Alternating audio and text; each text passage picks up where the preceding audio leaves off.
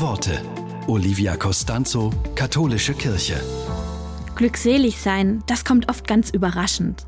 Die Psychologin Beate Epting erzählt von ihrem ganz besonderen Zustand der Glückseligkeit. Sie sagt, während meines Studiums kam es vor, dass ich die 8 Uhr Vorlesung im Bett verbrachte, jedoch anderthalb Stunden lang alle acht Minuten auf die Snooze-Taste meines Weckers drückte, als müsste ich auf diese Weise büßen.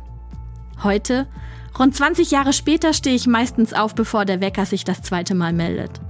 Aber noch immer liebe ich es, mein Gesicht ins Kissen zu drücken, die Zeit zu dehnen und noch ein wenig auf der Insel der Glückseligkeit zu verweilen, bevor mich der getaktete Tag erwartet.